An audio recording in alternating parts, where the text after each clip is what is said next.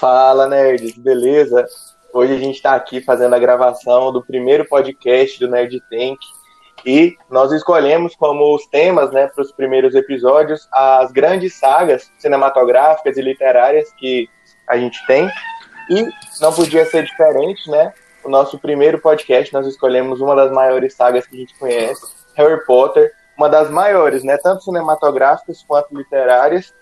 E para me acompanhar aqui nesse papo hoje, é, nós convidamos duas amigas e seguidoras também da nossa página, a Ellen e a Alana, e eu vou passar aí para elas a oportunidade para elas poderem se apresentar, falar um pouquinho mais sobre elas. Muito bem-vindas, Ellen. Oi, gente, eu sou a Ellen. Eu fiquei muito feliz desde o começo com esse convite, de verdade. É muito honrada mesmo. Nunca participei de um podcast antes, ainda mais sobre Harry Potter, né? Sabe aquelas correntes do Twitter? Coisas que você poderia sentar e falar sobre sete horas. Eu, essa seria uma das coisas que eu amaria sentar e falar sobre sete horas. Então, se o podcast tiver como ter sete horas, a gente vai fazer de sete horas. eu tenho 31 anos, eu sou apaixonada pela saga e eu, é, como eu já falei para os meninos, eu tenho certeza que até meus 50, 70 anos eu vou morrer assistindo Harry Potter, mostrando para meus filhos, meus netos, e é isso. Oi, gente, meu nome é Lana e como a eu também fiquei muito feliz por estar podendo participar do podcast. É, principalmente com o tema de Harry Potter, como eu tinha falado para o Maurílio, que ainda mais agora que eu estou terminando de ler os livros de novo, né? Principalmente os dois últimos que eu ainda não tinha tido a oportunidade de ler. Então, para mim, qualquer coisa falar Harry, mesmo que seja outro Harry, Harry Potter, é até com meus 70, 50 anos, eu estou influenciando também minha sobrinha, todas as crianças ao meu redor também, para assistir Harry Potter, ler Harry Potter. E eu sento e converso sobre Harry Potter por horas e horas. Eu tenho 23 anos, então é isso. Isso, legal. Eu, acabei não me apresentando no início. É, para quem não me conhece, eu sou o Maurílio, sou idealizador da página Nerd Tank ali lá do Instagram. E é interessante isso que a Alana falou, eu também acho bacana, porque quando a gente é, é, fã, tão fã de uma saga, né, que a gente gosta muito de alguma coisa, a gente acaba é, influenciando outras pessoas com isso, né? A gente acaba passando isso para as pessoas que estão perto da gente.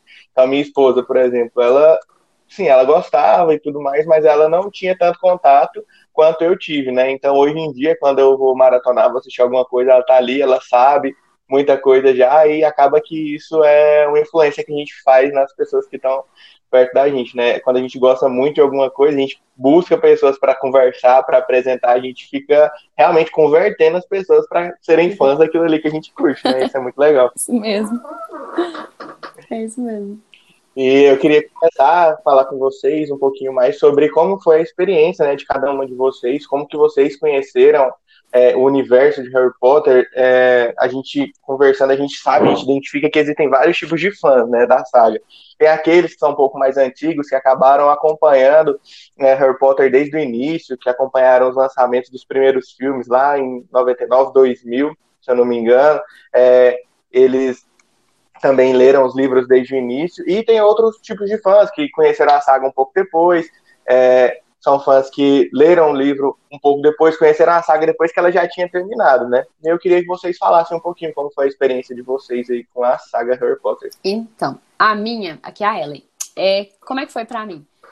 A, o contato que eu o primeiro contato que eu tive foi muito distante de quando eu realmente comecei a ser fã do tipo assim comecei a seguir tudo então, é, nós fomos separados pelo destino durante alguns anos, mas depois o destino me uniu de volta com Harry Potter, graças a Deus.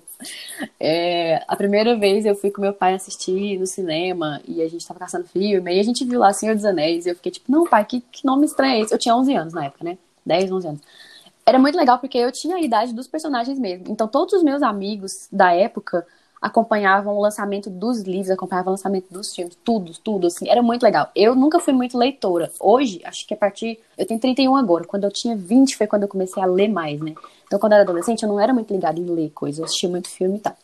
E aí a gente chegou lá, assistiu o filme no cinema, é, entramos, gostamos muito do Senhor dos Anéis e gostamos muito de Harry Potter e assistimos e ligamos para minha mãe e minha irmã, que na época tinha três aninhos de idade, e falando: corre aqui pro cinema Era lá no Flamboyant, aquele cinema bem antigão lá que, tem, que tinha no Flamboyant, na parte de baixo do Flamboyant. E aí. E esse, esse Harry Potter que vocês viram lá em cartaz era a Pedra Filosofal. Era a Pedra Filosofal, exatamente. Tipo assim, acabou de começar esse negócio de universo de Harry Potter. Ninguém sabia disso. Tinha, eu acho que ela tinha escrito no máximo até o segundo, terceiro livro. No máximo, assim, se eu não me engano. E aí, é, eu nem sabia que era uma saga, né? Só quando acabou o filme eu fiquei, nossa, que filme bom! Será que vai ter continuação? Tipo, bem que teve a baita continuação, né? Ainda bem. E aí a gente. Aí minha irmã foi pra lá, mas minha mãe, e a minha irmã era muito novinha, coitada. Quando chegou na parte dos orcs do Senhor dos Anéis, ela teve que ir embora. Mas o Harry Potter ela assistiu, só que coitada, não entendeu nada. Hoje nós dois somos super, hiper fãs, mas assim, uns oito anos depois, mais ou menos, já tinha, já tinha lançado o Enigma do Príncipe. Foi quando a gente teve contato real, assim, que a gente, tipo, voltou a ter contato com a série. Porque na minha igreja o povo começou muito um movimento de tipo, nossa, gente, isso é coisa de bruxa, isso é bruxaria, isso é coisa demoníaca, não sei o quê. É melhor a gente não deixar os jovens assistirem isso. Então foi aquela coisa toda e acabou que meio que não deixava a gente locar as fitas, né? Não era igual hoje, você pode entrar na Netflix e assistir o que você quiser no seu quarto. Você tinha que ir lá, você tinha que pegar o dinheiro dos seus pais, é. locar a fita, colocar a fita, todo mundo da família tinha que ver junto, porque só tinha uma TV. Então, era uma missão antigamente. Era né? uma missão assistir um filme, viu? E aí acabou que eu nunca mais assisti. Aí depois, quando eu fui ficando mais velha, eu acho que já tinha mais ou menos uns 20 anos, foi quando a gente tava andando por uma locadora, né? Eu e minha irmã, e, gente, eu falei, oh, você já assistiu Harry Potter? Ela, não. Eu falei, nossa, eu acho que você vai gostar. Ela, ah, será? Tipo assim, ninguém sabe do que, que se trata até que começa, né? Aí ela falou, ah, pode ser, por mim pode ser, é famoso mesmo. Aí a gente pegou, colocou os seis e assistiu assim, maratonado. Gente, aquele, daquele momento em diante, nós duas ficamos assim. Acabou. Aí, é, aí a gente foi no 7.1 no cinema, 7 parte 2 também. E já foi aquela coisa de pré-estreia, já foi aquela coisa de comprar miniatura e tal. E é isso. Esse foi, foi o meu contato e a vez que eu fiquei fã. o poder de uma maratona aí na vida Nossa, de um fã. Né? Nossa, gente, assim, a sensação de você ver aqueles filmes todos pela primeira vez, eu tenho vontade de voltar no tempo e ver de novo pela primeira vez. É muito bom. Eu... Não. Pode falar, pode falar. E o interessante, você falou assim, não, porque a, a gente foi a se voltar assistindo Enigma do Príncipe, né? Aí eu parei de pensar, ah, então tem pouco tempo que elas viram, né? Eu joguei aqui no Google rapidinho.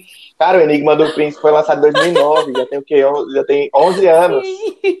Gente, tem muito tempo, muito tempo, cara. Muito tempo. Tamo velho. Eu acho que foi bem na mesma época que eu comecei a ter filmes. Porque eu sempre conheci, porque na época que lançou o primeiro filme, se eu não me engano, eu era bem novinha, acho que eu tinha uns 4 anos de idade.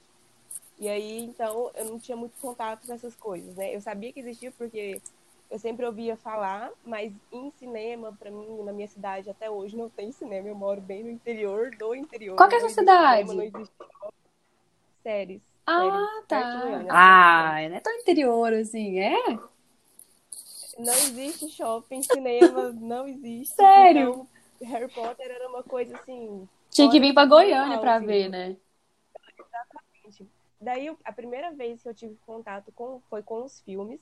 É, acho que foi por volta de 2008, 2006, por aí. Eu não sei se tinha lançado o Enigma do Príncipe ainda, mas a minha prima, a Priscila, irmã da esposa do Maurílio, Eloane, ela, ela conseguiu os filmes do Harry Potter com um amigo dela.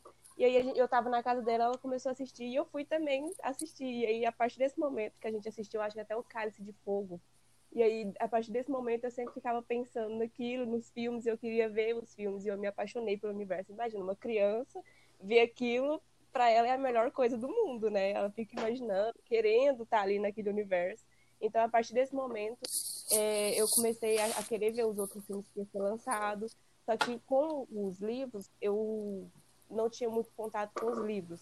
E aí, o primeiro livro que eu consegui ler, pegar para ler, só que eu não terminei de ler, foi A Ordem da Fênix, só que depois eu parei de ler porque eu queria começar do início. Aí eu consegui os livros do início e li até A Ordem da Fênix de novo. E aí os dois últimos eu tô conseguindo terminar de ler só agora, nesse ano eu tô é, terminando o último livro. Você chegou a assistir algum filme no cinema, Lana? Ou nem, nem chegou a ver nenhum? Nenhum filme no cinema. Só nenhum, né? Não, eu, eu ainda. É, eu também assistia muito na locadora. Eu ainda cheguei a ver o quarto Só que assim, super sem contexto, sabe quando seus amigos tudo falam, vamos assistir filme, vamos, aí todo mundo chegou lá e escolheu o quarto. E eu fiquei, gente, Sim. mas eu não vi o dois e o três. Aí eu cheguei, eu não entendi nada. Minha cabeça. Aí, tipo assim, então não deu para pegar, sabe? Eu fiquei, tipo, nossa, não entendi nada. Demorou um pouco. Eu, eu lembro que na minha época, quando eu assisti pela primeira vez, é, eu não cheguei a ver os dois primeiros filmes no cinema. Eu lembro que eu assisti A Pedra Filosofal e acho que A Câmara Secreta eu também cheguei a assistir em fita, né, locado, em casa e tudo mais. E eu gostei, mas assim, eu era novo, não era tão novo, né, mas era novo, não cheguei a ficar assim, nossa, deslumbrado, virar um fã, né. Mas é, quando lançou o terceiro filme, eu lembro aqui em Goiânia, a gente assistia no shopping e eles faziam aquelas decorações temáticas de acordo Sim. com o filme, né? E no terceiro filme a decoração era muito massa, porque era a, decora a decoração da tia Guida inflada, era tipo um balão de tia Guida no, te no teto Sim. do cinema. E aí o filme. O, o, o, a gente foi o primeiro que eu assisti no cinema, e aí sim, aí depois que eu assisti o, o, o Prisioneiro de Azkaban no cinema, aí eu virei fã, eu gostei muito. É, e eu fiz uma viagem para Brasília depois de ter assistido O Prisioneiro de Azkaban. Fiz uma viagem para Brasília e tinha umas amigas que elas já conheciam a saga, elas liam os livros, elas tinham tudo. E na época que lançou o filme do Prisioneiro de Azkaban, tinha acabado de lançar o livro do Enigma do Príncipe, então já estava no sexto livro. E aí eu vi aquele livro na casa delas, aquela versão antiga da capa verde, e lindo o livro, e eu folheei, li algumas coisas, eu falei, não, eu tenho que ler isso aqui. Nunca tinha lido nada, tinha assistido só até o Prisioneiro de Azkaban, e fui ler o Enigma do Príncipe. Aí no primeiro capítulo você já chega tomando um spoiler na cara que no Prisioneiro de Azkaban tinha acabado de ser apresentado pro Sirius, né? O Sirius Black ele aparece no Prisioneiro de Azkaban e no primeiro capítulo de Enigma do Príncipe eu lia que o cara tinha morrido no, no livro anterior. Então, tipo assim, já comecei tomando um baita spoiler na cara. Mas, tipo, aí eu li, não, totalmente. Mas aí eu fiquei, aí que eu fiquei mais, mais encabulado para querer ler tudo. Terminei de ler Enigma do Príncipe e aí eu fui lendo picado. Eu nunca li os livros na, na ordem de lançamento. Eu acho que eu li o sexto, aí depois eu ganhei o quarto. E assim foi, tudo bagunçado. o único que eu li na, assim, na época de lançamento, certo mesmo, foi As Relíquias da Morte, que nessa época eu já tinha conseguido ler tudo. Mas, assim, para mim, o primeiro contato que realmente me fez virar fã foi, foi no cinema. Acho que a experiência de você ver um filme no cinema, ela é, ela é muito diferente, assim, né, pra gente. Tem toda aquela, aquela, aquele ambiente, aquela energia e tal. Então, quando teve esse lançamento do Prisioneiro de Azkaban, sim, eu, eu me considero ter tornado, me tornado um fã, né? Foi muito bacana. Outra questão também muito importante quando você está falando com fã de Harry Potter, isso aqui tem que ser esclarecido nos primeiros minutos e a gente era para a gente ter falado isso na apresentação, a gente não falou qual é a casa de cada um, né? Todo mundo que é fã de Harry Potter entende isso. Quando a gente criou o grupo para falar sobre esse podcast, eu falei assim, gente, eu convidei as meninas, sei que elas são fãs e tal, mas será que é nesse nível, tipo, de ter escolhido a casa, de ter feito esses testes na internet e tudo mais? E, e sim, não tem jeito. Quem é fã de Harry Potter faz esse tipo de loucura, faz esse tipo de coisa, a gente não tem noção mesmo. Então, cada um de nós aqui sabe a sua casa, né? Já fez vários testes aí. Eu vou deixar as meninas falarem qualquer delas, depois eu falo a minha. Inclusive, já vou avisando aqui, que o meu time está desfalcado, porque tinha mais uma pessoa da minha casa representando aqui esse podcast, infelizmente ela não pôde é participar. É verdade. Mas fala aí, Ellen, vou deixar você, vou deixar você falar com a pessoa. Então, é, como que acontece? Eu, para começar, eu tô com um pijama da Sonserina. Porém, sou aquela pessoa que toda vez que eu fiz teste na internet, eu ficava igual o Harry sentado embaixo do chapéu seletor. É, Sonserina não, Sonserina não, Sonserina não. e no coração desejando Grifinória. Então, tipo assim, eu sou Grifinória, quando eu fiz o teste do Potterhead lá, assim, é, é, gente, não, como é que é o nome daquele site da, da J.K. Rowling? É... Pottermore, Pottermore. Isso. Pottermore. Agora. É, Wizarding World. É, mudou. Isso. É, aí eu entrei nesse Pottermore e, tipo assim, Gente, não tem como você tentar tendenciar aquele teste. Ele é muito esquisito, as perguntas são. Não. tem como você pensar. Subjetivo é, demais. Pergunta, tipo... Subjetivo demais, você não sabe assim. Não é uma pergunta tipo, ah, sua personalidade é mais assim, mais assim. Não, é uma pergunta muito maluca. E aí você vai vai sendo guiado é. lá. E eu fiquei tipo assim, não, não tem como eu tentar é, tendenciar isso pra um lado e pra outro. Será que é que vai dar isso? Fiquei morrendo de medo de, tipo assim, acabar dando, sei lá, lufa-lufa. Desculpa, lufa-lufas. Todo mundo tem um preconceito com alguma casa. Todo mundo tem um preconceito. Essa é a realidade. Você sabe a sua casa e a casa que você nunca queria ser. Todo mundo já passou por fases de ter coisas em comum com todas as casas enquanto você vai vivendo, né? Mas sempre da Grifinória. É isso. Aí quando eu fui comprar meu pijama, não tinha o da Grifinória. Aí eu tive que comprar o da Sonserina, mas tudo bem. Vambora. No meu caso também, Grifinória, lindíssimos, maravilhosos, os reis de todos. Mas eu, eu fiz meu teste lá no Pottermore também, no antigo site agora, que era, né, mudou de nome. E eu fiz, acho que em 2011, se eu não me engano, por volta desse ano. E aí deu Grifinória. Só que aí, é, recentemente, ano passado, eu fui ficar de novo no site, né, pra eu ver as notícias que a JK posta lá. E aí eu fui e perdi minha, minha conta. Então eu tive que refazer o teste. E do que eu refiz o teste, deu Grifinória. Aí. Seja, todo lugar que eu vou, Confirmada, comigo né? também. Eu, eu também. sempre. Eu fiz umas três vezes nesse Eu site sempre- do Pottermore, todas deram Grifinória. Eu falei, será que vai dar de novo? Oi, sempre dá. É incrível. Engraçado, assim, antigamente, quando eu fazia os testes, acho que quando a gente conhece a saga, assim, de início e tal, todo mundo quer ser Grifinória, né? Não sei se é uma regra, mas a maioria das pessoas querem ser Grifinória. Mas eu, particularmente, não só em Harry Potter, mas em todas as séries, sagas, tudo que eu assisto, eu não, nunca gosto dos personagens, do personagem principal, assim, eu não gosto do padrãozinho deles, assim.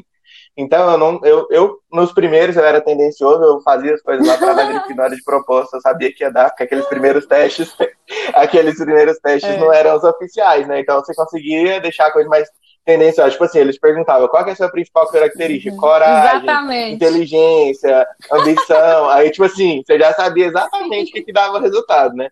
Mas aí, com o passar do tempo, quando lançou o Pottermore e tal, que eu comecei a fazer os testes mais a sério, né?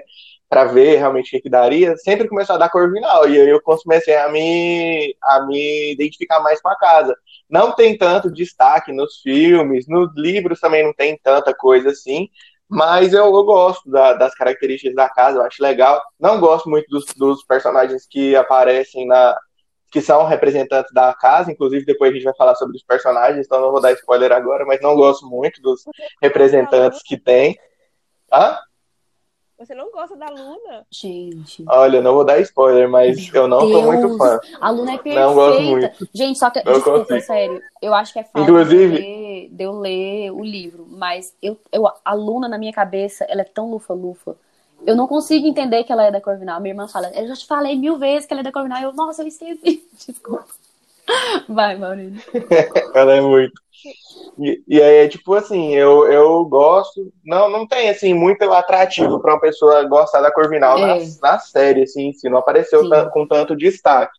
Mas eu gosto, e assim, pra mim, se eu não fosse Corvinal, seria Lufa-Lufa. Um dos dois, assim, não, não, sem, sem preocupação. E com certeza, Grifinória e Sonserina é, é zero. Não seria. Não que eu não goste, mas a- o meu seria Corvinal. O meu é Corvinal ou Lufa-Lufa. Inclusive, é, no final aqui do podcast, a Lana vai fazer um teste aqui com a gente para confirmar, bater o martelo aqui, quem é, qual é a casa de cada um. Eu já vou deixar avisado, eu já avisei ela desde o dia que ela falou. Eu não aceito se o meu não der Corvinal. Eu também. Ah, então não também. vou aceitar esse contestar o resultado. resultado aí. Eu estou confiando nesse Bora teste. confiar. Mas eu- isso é uma coisa que eu Pois é, então no é final aqui a gente realmente eu assim que não tive ainda, eu ainda não li os livros.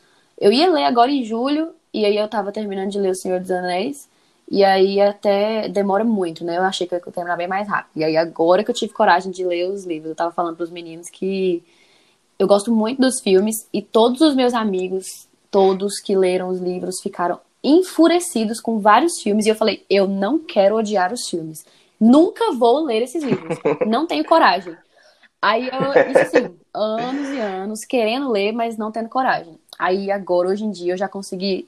Assim, hoje eu já tenho aquela maturidade de, não, eu já consegui consagrar os filmes no meu coração o suficiente pra entender a adaptação e tal. Aí eu peguei coragem, comprei a, a saga no submarino.com, que é da minha irmã, ela não deixa tirar da caixa. Linda, inclusive. Linda essa, é verdade, a coleção a de minha é da vocês. Lana, né? A de capa dura. Da Roku. E Muito a top. minha irmã tem aquela do castelo e ela não deixa eu tirar da caixa, porque senão ela disse depois não vai caber na caixa. Ai, meu Deus, é isso. Então, ah, o, que, o que eu ia falar, olha só, eu comecei um trem e, e nem lembrei. Eu comecei a falar isso porque, tipo assim, eu acho que por ter, fal ter faltado esse contato com o livro, realmente, gente, eu não sei, assim, o filme não explora nada das casas, das características, das qualidades. Eu só sei porque eu converso com gente que lê o livro e me conta muito, né? Mas em geral, assim, tipo, nossa, eu achei muito pouco mesmo. A gente não sabe nada, assim, da galera, assim. é É, inclu- inclusive, nos livros, o Harry, ele visita. Eu, eu não, eu acho que ele não chega a entrar na casa comunal da Lufa-Lufa, mas ele chega, ele sabe, ele cita lá que ela é perto da cozinha, do castelo e tudo mais. Mas ele visita todas as casas. Ele visita a da Grifinória, porque ele é da Grifinória, a da Sonserina na Câmara Secreta, e no Relíquias da Morte, no livro, ele entra na casa, na casa comunal da Corvinal. Isso não foi citado no, no, no filme, né? Mas assim, eu sou o tipo de fã que eu consigo separar as duas coisas. Eu não, não detesto os filmes por conta dos livros. Tem alguns filmes que realmente deixaram muito a desejar, que é. Acho que é, todo mundo sabe, o Enigma do Príncipe foi o filme que mais decepcionou, porque tinha muita coisa boa. O Enigma do Príncipe, a gente vai chegar nesse debate aqui no momento do podcast, mas o Enigma do Príncipe ele é o, o filme favorito de quase 100% dos fãs. A maioria gosta do livro do Enigma do Príncipe. E o filme, ele acabou é, ficando com a qualidade não muito boa, porque eles tiveram, assim, não sei o que, que eles fizeram com o roteiro, tiraram coisas que eram do livro e colocaram cenas Mudou o diretor, né? Então, assim, Eles têm um mil diretores, um filmes. cada. é, É eu que repete, então. Sim. Eu gosto dos filmes, mas assim, realmente tem alguns que deixaram a desejar. Mas realmente, é- principalmente nessa questão das casas, eu acho que é porque assim, realmente tem coisa do livro que É. não é adaptável para o cinema. Talvez é, essa cena do, do, do Harry lá na casa da Corvinal e tudo mais, que foi uma cena bem forte, bem impactante, ela teria um impacto muito forte no filme também. Mas eu não acho que ficou que o filme foi pior por não constar ela. Mas realmente esse destaque das Quando você lê não, o livro, você fica é sentindo falta, né? De ter coisas. Sim. É, principalmente quando você termina de ler o livro e vai assistir o filme, você fica sentindo falta. Mas se você. Desculpa. Se você só assistiu os filmes, assim, depois que você lê os livros, já conseguiu é, entrar aquilo na sua cabeça, você não sente tanta falta, porque você fala, ah, tá faltando aquilo, mas tudo bem, não vai mudar a história. Agora, Sim. no que aconteceu no Enigma do Príncipe foi o contrário. Eles tiraram coisas do livro que teriam que ter realmente no filme, algumas coisas super importantes, explicações de algumas coisas e etc. Mas, no Exato. geral, é impossível de odiar ah, os filmes de Harry Potter, não sei porquê, mas assim, quando eu vejo os personagens, eu, até imagino que eles nasceram pra fazer aqueles personagens, eles nasceram pra fazer Harry Potter, aquelas pessoas. É Tem gente que encaixa muito bem no papel. Nossa! Gente do céu. Meu Deus, ele Nossa, o Alan Rickman é perfeito. Os gêmeos Weasley, toda a família Weasley, toda a família. Weasley, tirando a Gina, toda a, A família família Weasley. Oh, o que eu, eu ouço muito falar, meus, meus amigos todos que falam, ele fala assim, oh, o, Snape, o Alan Rickman é tão bom que até a própria J.K. Rowling falou, eu- ele ficou melhor nos filmes do que no, no livro. Tipo assim, ela ficou melhor do que o que ela imaginou escrever no livro. Ela, assim, ela falou um dia em alguma coisa assim. Ou alguém falou, não sei, mas eu O acho cara é que. muito bom. Já, já aproveitando que a gente tá falando aqui sobre filme, livro, diferença de um de outro e tal, vamos focar nos filmes então. Fala aí pra, pra, pra gente qual é o filme favorito de cada um de vocês, né? E o porquê que é seu filme favorito, e qual que é o filme que vocês menos gostaram e por quê. Momento tenso aqui no podcast. Pode começar, por favor. Vai, vai, Lana. Um preferido, mas se eu fosse chutar, eu chutaria o Prisioneiro de Azkaban com certeza. Porque eu não sei porquê, mas ele tem uma Diretor. atmosfera, não sei se é porque é um diretor diferente dos outros dois últimos, mas você percebe até que os alunos no filme não ficam usando muito o uniforme de Hogwarts, eles usam mais umas roupas normais. Tem uma, uma atmosfera mais, assim, Eles têm mais personalidade, né? Eles têm mais personalidade no Aham. filme. E aí tem aquele negócio de a gente conhecer o, o, o Sirius. E aquela cena do, de quando eles estão na casa dos gritos e o Sirius chega e o Harry acha que ele quer matar ele, mas na verdade é o rabicho. É aquela cena pra mim é ótima. O vira O Night esse Perfeito.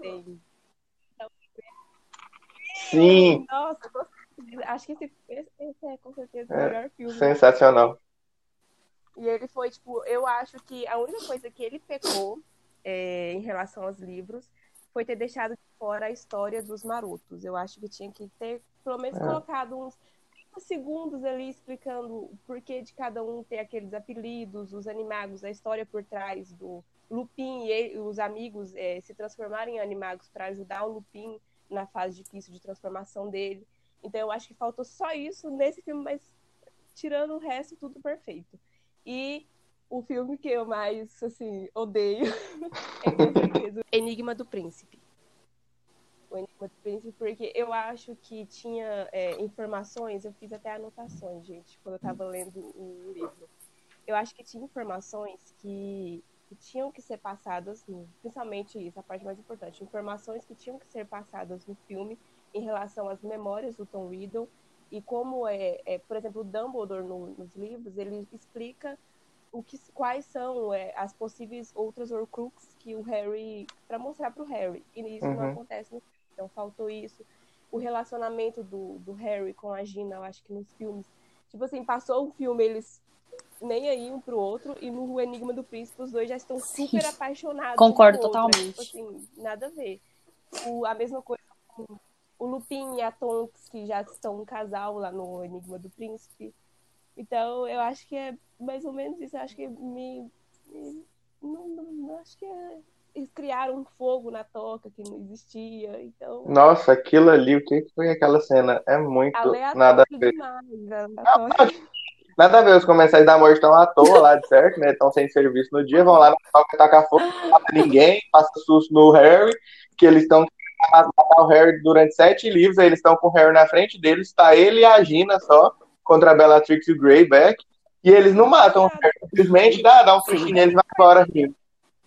Não, falando nisso, outra coisa que eu odeio, que acho que é a parte que eu mais tenho ranço nesse filme, é a parte em que a Gina dá uma tortinha na boca do Harry e abaixa para amarrar o sapato do Harry. Gente, isso é muito não Gina. Isso é totalmente não Gina. A Gina não é assim. É a Gina só dos filmes, assim, não, realmente nada a ver com o livro, ela ela é super legal e popular nos livros. Então eu acho que esse filme tirou a personalidade de todos os personagens que tinha, tirou.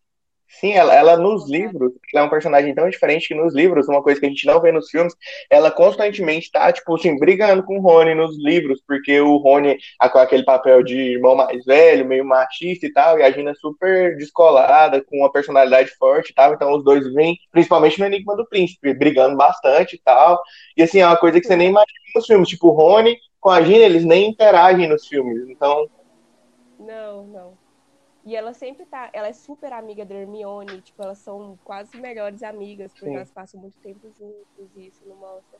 Eu acho que o único momento nesse filme do Enigma do Príncipe que a Gina tem realmente a personalidade da Gina dos livros é o a jogo. parte que o Harry tá tentando. Uhum, o Harry tá tentando fazer todo mundo calar a boca lá no quadribol é. e ela só grita, cala a boca. E aí, ah, eu amo a Gina. É Isso porque eu só vi os filmes. Todo mundo fala que ela é péssima nos filmes. Eu falo, gente, então eu vou amar ela, porque ele é a pessoa. Nossa, eu amo a Gina. Porque, tipo assim, apesar de tudo, tem acho que três momentos, assim, tipo, esse aí, por exemplo, é um, que ela é muito fodona. Tipo assim, aquele lá do Ministério de Magia, acho que no.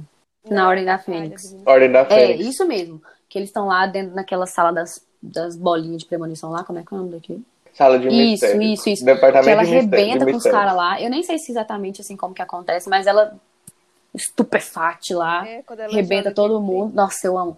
E esse aí, da, essa, uhum. essa parte da casinha do fogo aí, ela também é toda é, assim, ela, tipo, ela parece não ter medo de nada, sabe? Tipo, os pais dela estão lá, tudo, e ela, tipo, simplesmente sai andando, lutando contra comensais da morte. Eu tenho, tipo, 16 anos, tô lutando contra. Tô nem aí, 14, 15, por aí. Ela é mais nova, né? Eu acho ela muito fodona. Mas. É, eu. Olha. E os seus, Ellen? Quais são o seu, então, seu, seu filme favorito e o menos favorito? Pra, é, a, eu quero iniciar fazendo uma defesa ao Enigma do Príncipe, só porque aquele começo é muito legal. Gente, eu sou apaixonada no começo, quando eles chegam lá no Professor Slughorn e ele tá de. Aquela parte é Gosto muito, muito massa. E tipo assim, o Enigma do Príncipe. Foi bem fiel essa, essa aos livros, começo, nessa parte, né? inclusive. Eu sou apaixonada, eu gosto muito do Enigma do Príncipe, mas eu sei que é, é muito diferente para quem lê o livro, porque assim, por exemplo, é, adaptação de Hobbit, eu li o livro e vi os 350 filmes que eles fizeram adaptando, então dá um, dá, a gente, quando você lê o livro, a perspectiva muda muito, eu sei, mas para quem nunca leu, para quem é pessoal aí, que, é. como eu nunca leu, não sei, o Enigma é muito bom, é como se tipo assim não tá faltando nada, né? Quando você descobre as coisas que tá faltando, você fica assim, sério? Nossa, como assim? Mas não é o meu preferido, mas é. Nossa, gente, eu assisto ele com a minha irmã, minha irmã já leu os livros, ela fala igual vocês falam, né, do Enigma. Ela fala, não, mas faltou isso, isso, isso. E eu fico tipo assim, esse filme é muito bom, esse filme é muito bom, esse filme é muito bom. Então, mas é coisa de. É isso, eu acho que essa é a questão. Agora, o meu preferido de todos é o 7.1. Eu não sei explicar, mas aquele filme, eu sou desesperada de amor naquele filme, 7.1. Eu acho que o clima dele já é tipo assim, aqui é mundo adulto, não tem mais escola protegendo ninguém, acabou.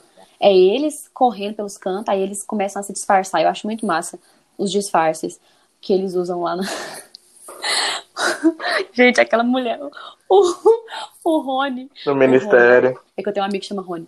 O Ron, lá no ministério, aí ele, tipo assim, faz minha sala parar de chover. E eu fico, gente, eu morro de rir daquela parte. Ele tem que se virar e ele fica tipo.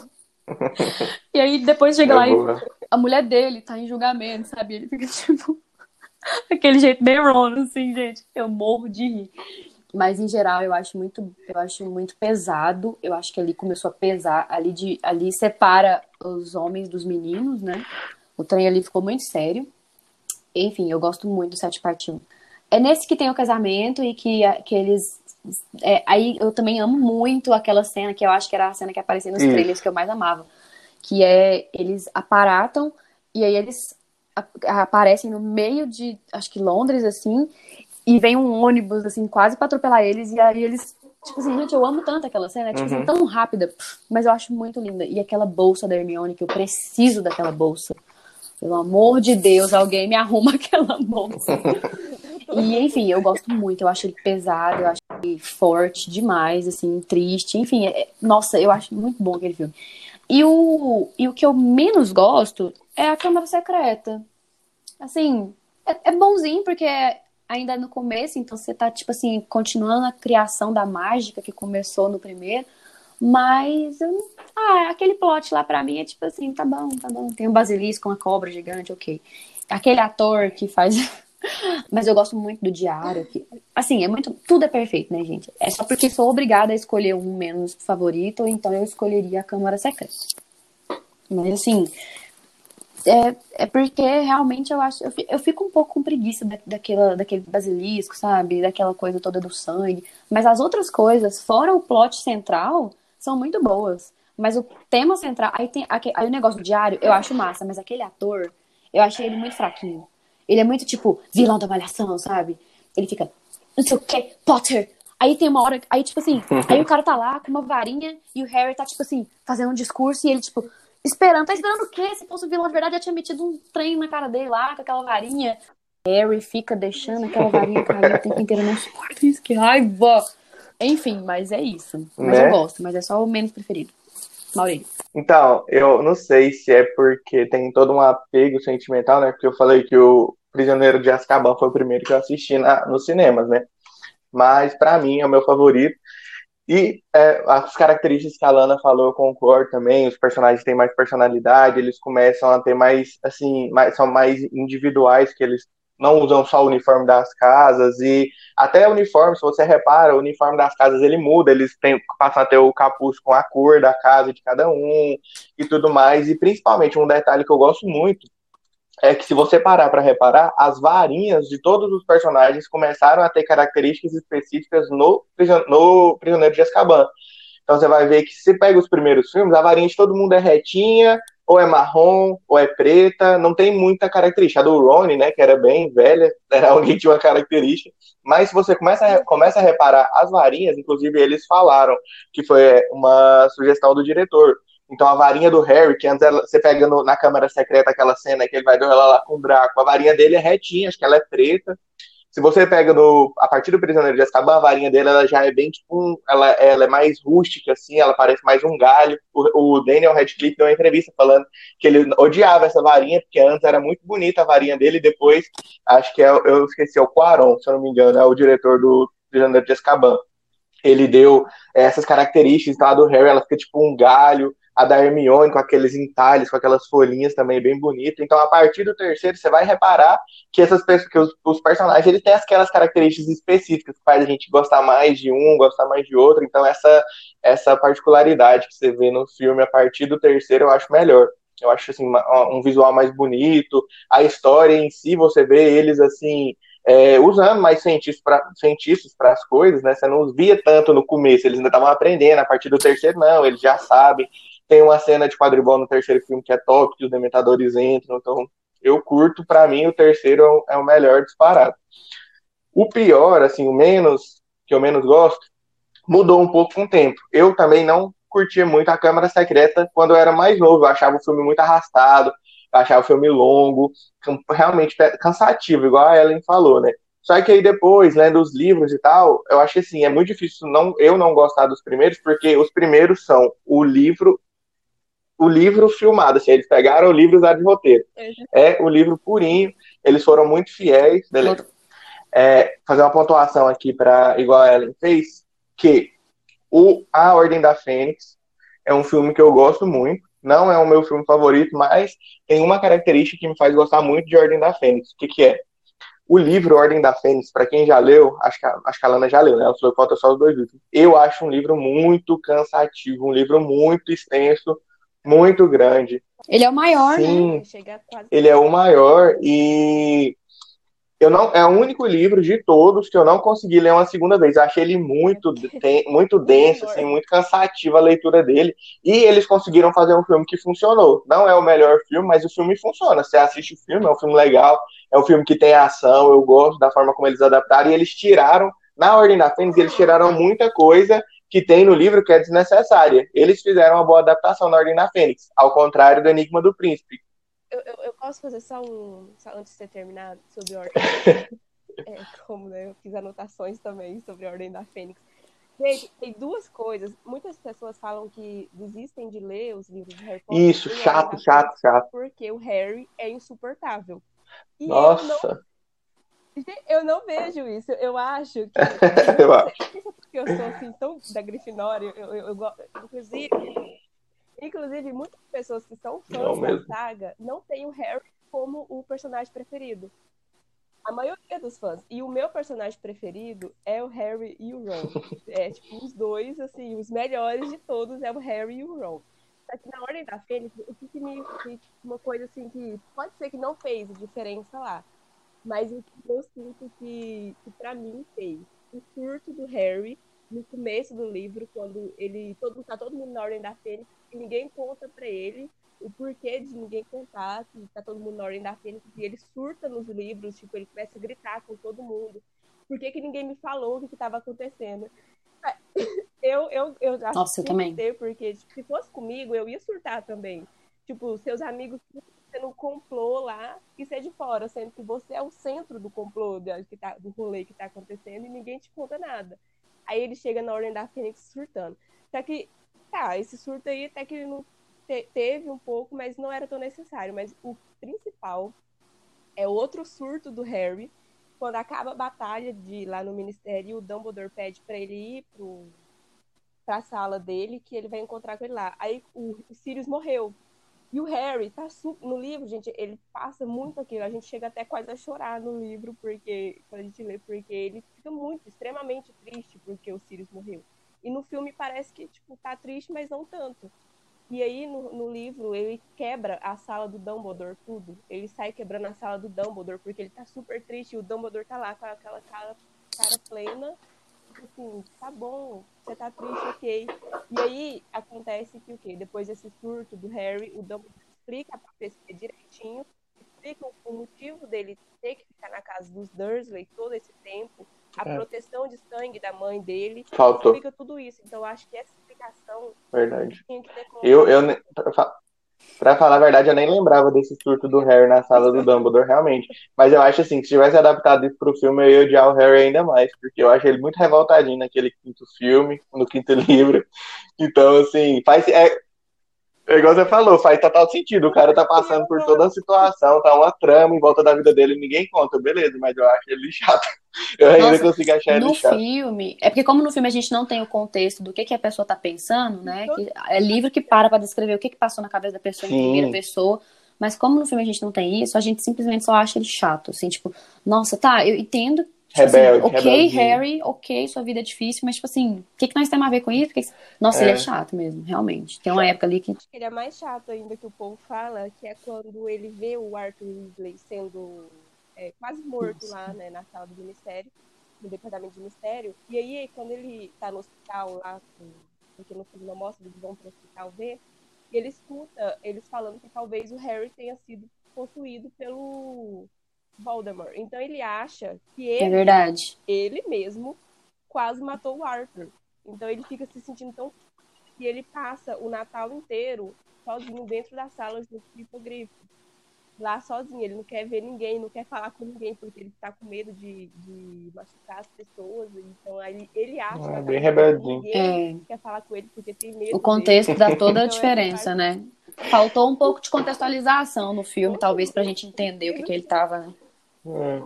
Essa parte de, de, de, adaptar essa questão do sentimento mas acho que é a parte mais difícil que eles têm, né? Tipo, ah, como que eu jogo isso na tela, o que, que o cara tá sentindo e tal. Mas realmente, aí só para finalizar, então, meu filme menos favorito é o Enigma do Príncipe por essas questões que, já, que a Lana já falou, que a gente tava falando, hum. porque eu foi o primeiro livro que eu li, então é, é, eu gosto muito. E aí eles pegam cenas importantes, eles tiram as memórias do que o Dumbledore, o Dumbledore fica o Dumbledore e o Harry ficam o filme, o livro inteiro tentando conseguir a memória com o Slughorn. E algumas outras memórias o, o Dumbledore já tinha conseguido. E aí, durante o livro, você é apresentado a várias lembranças, a várias memórias. No filme, eles colocaram só a do Slughorn. Então, Sim. muita coisa boa, que era a família do Voldemort, que aparece nas lembranças do, do Dumbledore, a gente não vê. E muita gente estava esperando isso ser adaptado. Então, isso gente, eu acho que isso foi um ponto negativo. A cena da Tóquio eu acho muito, muito ruim, nada a ver, sem sentido algum. Acho que eles quiseram dar uma emoção a mais pro filme, colocar é, a Bellatrix e o, e o Greyback no, numa cena a mais, porque o visual deles é bonito, eles, né? Então. É verdade. Mas assim, não faz, não faz sentido no contexto, no entendeu? Contexto. Até o, o, o, lance do Draco lá, porque no filme, no livro, o Draco ele é muito, fica muito perturbado da cabeça uhum. nesse, nesse, nesse momento, né, no Enigma do Príncipe. Ele fica muito perturbado. E o Sim. Harry fica extremamente obcecado pelo Draco. Fica atrás dele, manda, inclusive, uma coisa que me incomoda. Me incomoda, não mas assim, é. eu, eu, sinto falta do Dobby em todos os livros, em todos os filmes. Porque ele aparece lá na Câmara Secreta e continua em todos, principalmente na falha que a, na, que a Hermione cria. E o Dobby, ele sempre ajuda, em todos os momentos que o Harry precisou de ajuda, foi o Dobby que ajudou, só que trocaram é. isso pro Neville, colocaram o Neville ajudando lá ao invés do Dobby, porque, se não me engano, o diretor disse que não gostou da forma que ele foi feito, né? O defeito criaram o Dobby, ele não gostou, então decidiu tirar ele do filme. Mas se ele fala Draco, ele, ele mostra de cara o que, que ele tá fazendo, e na verdade não, o Harry fica tentando o livro inteiro saber o que, que o Harry, que, que ele tá fazendo. E outra coisa é que me incomoda um pouco no Enigma do Príncipe é a batalha que tem com os comensais da morte dentro de Hogwarts. No filme não mostra que tem essa batalha, mas teve uma batalha lá que, inclusive, o irmão do, do Ron sai machucado por causa do lobisomem. E, tipo assim, no filme, simplesmente o Draco fez aquele rolê inteiro de consertar o armário sumidouro para colocar os comensais da morte dentro é. de Hogwarts pra nada. Não, não, não, mas assim, mas no filme, nessa parte aí do Enigma do Príncipe, na hora que eles então, entram, é... É, eles entram. Aí acontece todo aquele rolê do Dumbledore, que, nossa, é muito. Ai, ai. Ai, meu coração, sério, não tem nada que me machuca mais. É que, inclusive, eu sei que tem umas partes no filme, no livro que é muito legal. Então, e ela estava falando da batalha. O que eu queria dizer é que no filme mostra o, o Draco fazendo aquele rolê inteiro para os comensais entrar pelo armário sumidouro dentro de Hogwarts E eles só passam em cima das mesas, destruindo tudo. É uma imagem, uma, uma cena impactante, porque, tipo, comensais da morte dentro de Hogwarts, que é o lugar mais seguro que existe. Então é uma cena impactante. Mas no, nos livros, eles entram e tem uma batalha contra os, as pessoas da Ordem da Fênix dentro de Hogwarts. Os alunos, é, é o, o Harry. Professores. É, exatamente, a Hermione, o Ron e a Gina, eles lutam contra o Neville é, e a. E, acho que eu esqueci de alguém, da Luna. E eles lutam também contra os Comensais da Morte. Inclusive, antes de sair com o Dumbledore, o Harry faz uma coisa que eu achei muito, muito bonitinha assim, defendendo meu personagem preferido. O Harry, ele pega é, o. A Lucky Luke. Não, gente, eu esqueci o nome da. da a sorte. Félix Felices. Félix Ele pega ela e dá pra Hermione e fala, porque ele não bebe tudo no dia que ele vai tentar conseguir a, a memória ele pega e dá para Hermione e fala assim: você bebe um pouco, Ron um pouco e dê um pouco para Gina, porque vocês vão precisar. Eu acho que vai acontecer alguma coisa aqui em Hogwarts hoje. E sai nossa, com o Dumbledore. Nossa. Quando eles voltam, o negócio já, a merda já tá todo, desculpa a palavra, o negócio já tá todo instalado lá. E aí eles dizem Sim. que eles só sobreviveram contra a batalha contra os Comensais da Morte por causa de ter bebido a Félix. Então eu acho que é, essa batalha contra os comensais é, ficou parecendo que eles só entraram lá. O Draco teve é. esse trabalho de colocar eles lá, só para eles ver e sair de novo. Só que eles fizeram é uma batalha lá, viram o Dumbledore sendo morto, então acho que seria mais impactante ainda ter colocado essa batalha lá contra os alunos, os professores, a Ordem da Fênix. É verdade. É, faz sentido. Porque no filme ficou parecendo que eles só entraram com a missão de conseguir matar o Dumbledore, e que o Dumbledore é tão é badass, que precisava que... de todo mundo da, da, dos comerciais entrar lá, matar ele, mas depois eles saíram e aí botaram. Aí o Ministério da Magia corrompeu tudo, botou o povo lá, mas realmente, essa batalha teria sido muito massa. Muito. Sim, Nossa, sim. Foi bom. Inclusive, foi muito boa mesmo. Foi o, a parte que o Harry sai descendo e gritando pra tudo. Eu acho até engraçado, porque eu, eu até acho que eu comentei ontem com o meu namorado que fica parecendo. Eu não sei se já jogaram Among Us, mas fica parecendo Among Us quando, quando alguém mata na sua frente. O Harry tava desse jeito. Ele, toda pessoa que ele via, ele falava: uhum. O Snape matou o Dumbledore na minha frente. Ele ficava tipo assim, para todo mundo que ele via, ele falava: O Snape matou o Dumbledore na minha frente. Ele saía gritando para todo mundo. Acho que ele ficou é. tão assim. E a cena do funeral do Dumbledore, né? Que aquela cena, quando ele simplesmente olha, ele termina o namoro, porque ele e a Gina namoram não só dá um beijo, eles namoram. Nossa, a relação deles no filme é muito assim, não existe. É tipo assim, uma hora eles dão um beijo, depois né, ninguém exatamente. sabe nada. Sim. Inclusive, nesse filme, eles, eles namoram, ele, tipo, ele fica super com ela. Assim. Eu acho que falta algum diálogo sozinho entre a Jenny e o Harry no livro. Eu acho que a J.K. não, não sei, acho que ela. Por que ela não colocou um diálogo dos dois, principalmente depois que é a cena principal do relacionamento dos dois, quando acaba o jogo da Grifinória, a Grifinória ganha e ele beija ela na frente de todo mundo lá da sala comunal. E aí acaba o capítulo aí, eu acho que aí acaba o capítulo falando que eles dois saíram para dar uma volta no lago. Eu acho que tinha que ter continuado pelo menos uma página para saber o que, que eles estavam conversando lá no lago, porque é eu fiquei curiosa de saber. Eu acho que nos filmes eles tiraram todo o romance. Tanto que eu, eu nem sei se vai ter um momento que a gente vai poder falar sobre isso, mas eu, eu acho nada a ver. Gente, Desculpa, eu acho que vocês vão me odiar, como quase todo mundo, mas eu acho o Ron e a Hermione nada a ver. Eu, não dá, não dá. Não, não Aí depois a minha irmã me falou que, tipo assim, no livro existe um clima, um clima é criado. Nos filmes não criaram um clima. Eles inventaram. No livro eles têm que ficar juntos, então vamos botar eles juntos. Mas, tipo assim, é eu olho.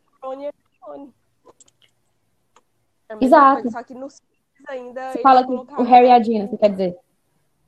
Que é a mesma não, coisa. Não, o Ron e também. Muitas pessoas é, no, nos filmes também, ah. eu acho que eles colocaram. É, Nossa.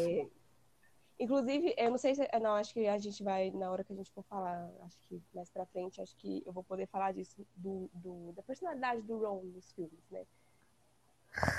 Mas é, até perdi o que eu tava falando. Ah, do Dumbledore, do funeral do Dumbledore. Eu acho que faltou o funeral do Dumbledore, porque naquele momento que o Harry vira, a Gina termina com ela, fala assim que tem que terminar o que o Dumbledore começou. E ele acaba, tipo, ela fala assim, eu não tenho escolha? Não, não tenho, então é isso, acabou o namoro dos dois ali, tipo, mas acho que é só um tempo, na verdade, né? Pelo jeito que eles estavam dando. Vamos falar um pouco sobre os personagens, né? A gente já tá falando bastante sobre os personagens. Vamos falar, tipo assim, existem personagens muito polêmicos na, na saga, né? É, tanto em relação à personalidade, quanto em relação à adaptação. Então, assim, a gente conversando antes do podcast, nós separamos alguns personagens para a gente falar um pouquinho sobre ele. Então, ó, vou citar alguns aqui e a gente vai desenrolando a conversa. A gente é colocado para falar sobre o Rony, porque é, existem muitas diferenças né, na, na, adaptação. O personagem no livro ele tem uma personalidade um pouco diferente, tá, que é adaptada para os filmes, tanto é que em alguns momentos nos filmes o personagem ele chega a ser um pouco chato, assim, não é tão interessante quanto o personagem dos livros. Tem a é. Hermione é. também, a, a Hermione, o, o problema do pessoal com a Hermione é a questão da adaptação dela para os filmes de uma forma perfeita demais, né? Então, sim, a personagem sim. no filme ela é adaptada de uma forma, e nos livros a gente vê um outro lado da Hermione que, que só nos livros, só nos, nos filmes a gente não consegue ver. Então, no livro a gente tem uma outra visão dela. E aqueles personagens que é, são polêmicos por si só, né? O Draco teve escolha, não teve escolha. O Dumbledore, o Snape, a gente ama, a gente odeia. Então, vamos, vamos conversar um pouco sobre esses personagens. Eu vou falar, vou, vou falar do Ron. Acho que a gente pode até fazer, tipo assim, eu falo da minha impressão, a impressão que eu tenho do personagem no livro, e aí vocês entram, tipo, este é o personagem no filme.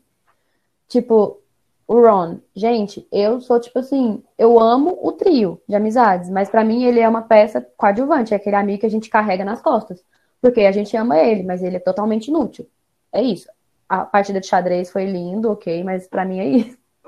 Eu acho nada a ver o romance dele com a Hermione, porque os diretores, nenhum dos diretores se preocupou em criar é, clima, clima. Não existe clima, não criaram clima. Então, para mim, que só assisti os filmes, eu consegui sentir. Eu, eu, é, a personalidade deles no filme me faz ter uma sensação de que o Harry e a Hermione são muito compatíveis.